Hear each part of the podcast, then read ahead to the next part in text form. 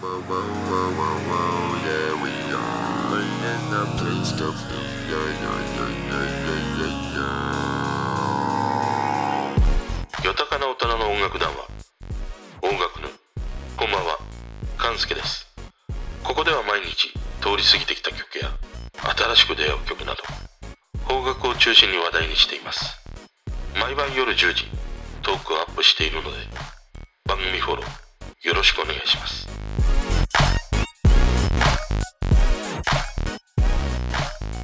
今日はもうこれ夏ですよね。えーこれ、あの、もう真剣にね、もう扇風機出そうか考えましたからね。でもまだ、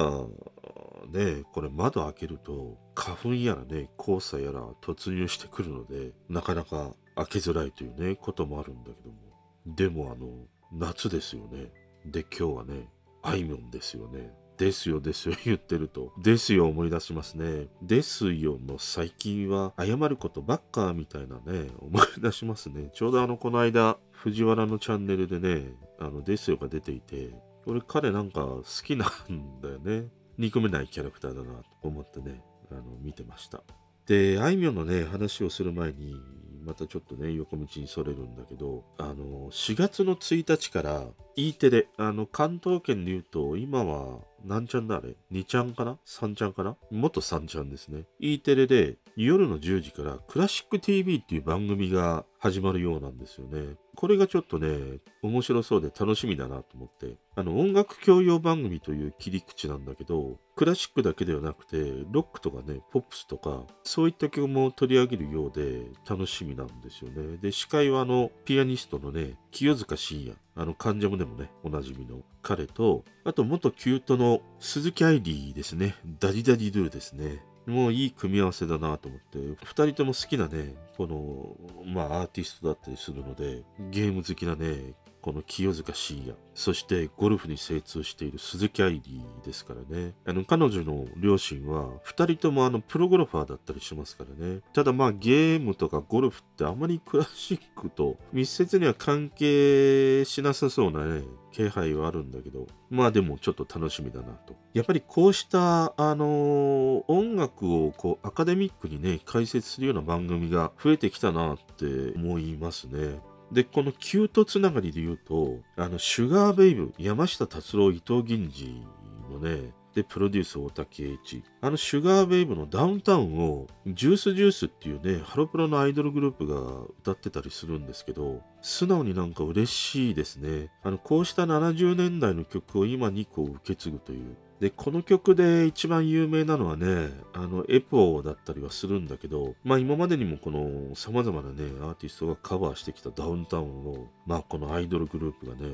歌うという。いいですね、これはすごく。で、山下達郎で言うとね、あの、日本のシティポップを、あの、世界中に広めてくれているインドネシアのレイニチっていうね、以前にも彼女の話をしたことがあるんだけど、彼女も山下達郎のライドオンタイムをね、カバーしたのが、つい先日26日だったかな ?YouTube で公開されましたね。この彼女の歌声とこのシティポップの融合っていうのは通ってきた世代には懐かしく聴けるし、まあ今の世代にとっては新しい音としてね、楽しませてくれるということで、いやなんかこのシティポップ、爆発力はやっぱり持たないんだけどもなんかじわじわと広がりを見せるなという、そんな印象がありますね。あとそのシティポップつながりで言うと、あの、いつもこの俺の配信を聞いていただいている方からね、教えていただいた曲があって、それがね、ちょっと意外なところから発掘されたんだよね。で、シティポップ好きとしては、ものすごくね、ハマる一曲でした。アニメ、重戦ケールガイムの風のノーリプライという曲だったんですよね。この曲ね、完全にもう A メロがこってことのシティポップだったりするんですよ。で、作曲がね、堤京平というね、もう俺の中ではこのシティポップの原点が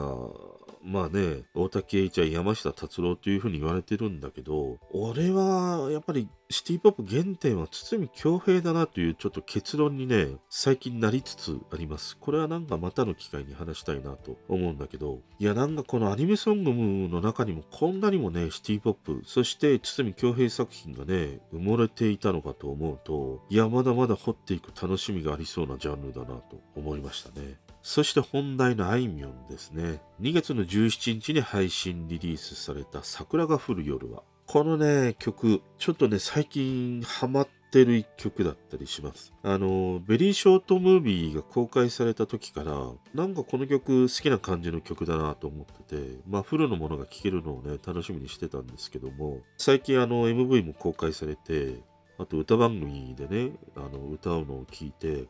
やっぱり好きな曲だなと思いましたね。で、俺の中ではあいみょんの曲って、あいこの曲同様にスルメソングだというふうに思ってて、初見ではなんかハマらないんだけども、聴くたびに深みにはまっていくことがね、多いという、そんなね、彼女の楽曲ですね。あの、マリーゴールドもそうだったし、裸の心とかね、あとディッシュが歌う猫とかも、最初聞いた時はなんか、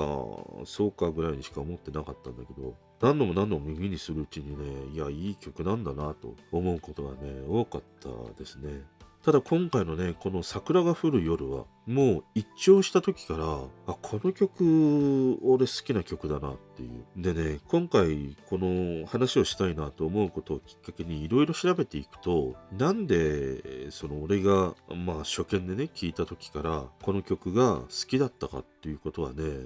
なんかはっきりしたんだよね。でね、この桜が降る夜はっていう曲って、俺が通ってきた様々な楽曲の集合体だったんだよね。でね、まず一つ目で言うと、一番最初に気になったのが歌詞で、この桜が降る夜はの歌詞って、デスマス調の部分があるんだよ。桜が降る夜はあなたに会いたいと思います。どうしてと聞かれてもわからないのが恋でこの体ごとはあなたを愛している。それだけはわかるのです。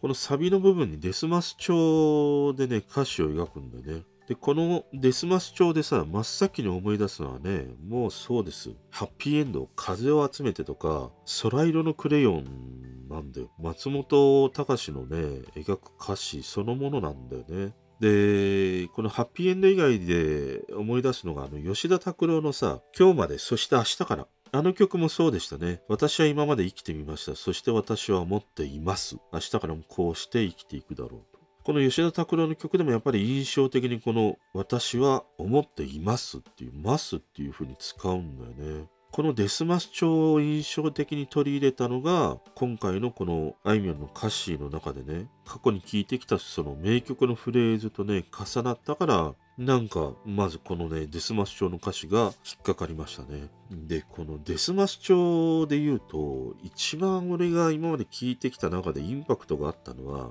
ピンクレディーのカルメン77だね。私の名前はカルメンです。ああ、もちろんあだ名に決まってます。バラの花口にして踊っているイメージがあるというのです。だからね。この曲はもう黄金タッグですね。作詞が悪友、作曲が徳良俊一というね、二人でしたね。このデスマッショがね、まず一つ目にね、こう耳に残ったということでした。でね、二つ目。この曲の入りですね。あのギターのリフがね、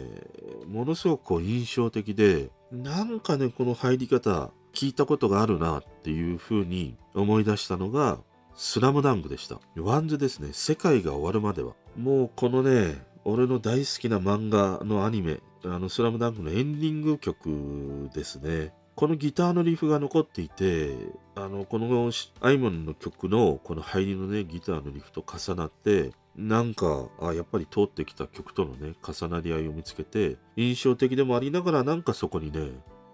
なんか聞き覚えがあるっていう、その WANDS のね、曲を重ねましたね。で、最近の楽曲って、あの、サブスクの登場以来さ、やっぱりつかみが大事になっていて、つかみに、まあ、頭サビを持ってきたりね、つかみで、まあ、印象的なね、フレーズを持ってくるということが多いんだけれども、まさにこのあいみょんのね、桜が降る夜はもそうだし、あとあの、米津玄師の感電もそうですね。あれも、頭で印象的なやっぱりトランペットのね、音から入るということもあったりするし、あとまあ、最近の人の楽曲で言うと、あの、ニーっていうね、バンドが歌う不革命前夜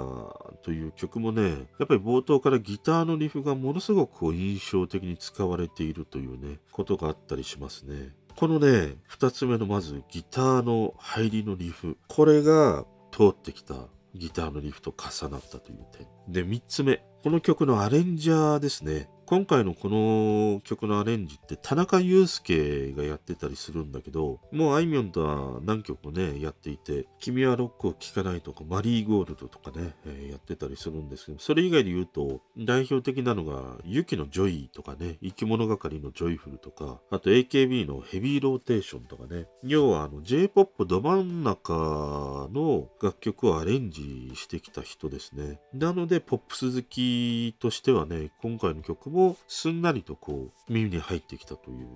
ことでしたね。またね、彼のアレンジしたものでね、大好きな曲で言うと、あの、元気ロケッツのね、 Heavenly Star とか、もう一時期よく聴いてて、あの浮遊感というか透明感のあるようにね、アレンジされた曲が、本当に一時期ハマってね、よく聴いてたりしましたね。あと彼はね、あの、 Q;indivi という、まあ音楽ユニットをやっていて、あの、メンバーをこう固定しない形でね、楽曲を制作するというユニットがあるんだけど、そこでね、及川凛という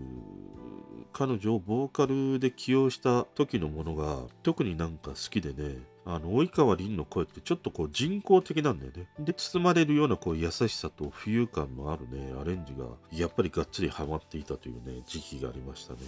なので、道理で、まあ好きなアレンジになってね、この曲が仕上がっているなということでした。そして最後4つ目。これはね、メロディーですね。あの、なんとなくね、なんとなく聞き覚えがあるんだね、全体を通してね。で、ちょっとね、こう調べてみると、やっぱりこう似たような曲をね、上げてるものがあって、で、それでね、すごくしっくりきました。ルクプルの日だまりの歌でしたね。確かにね、なんか重なるところがあるんだよ。符号点が結構あって。だからこのメロディーがね、すんなりとこう、自分の中にこう浸潤していったんだなと思いましたね。この4つの符号点があったから、初見で聞いてね、ああ、この曲なんか好きだっていう風にね、思えたんだなっていう。それが明確になってね、なんか自分なりにはこう消化できたなと思いましたね。で、それにしてもね、やっぱりあいみょんはさ、ほんといい詩を書くよね。特にこのサビの部分の桜が降る夜は、あなたに会いたいと思いますって、桜が降る夜だからね。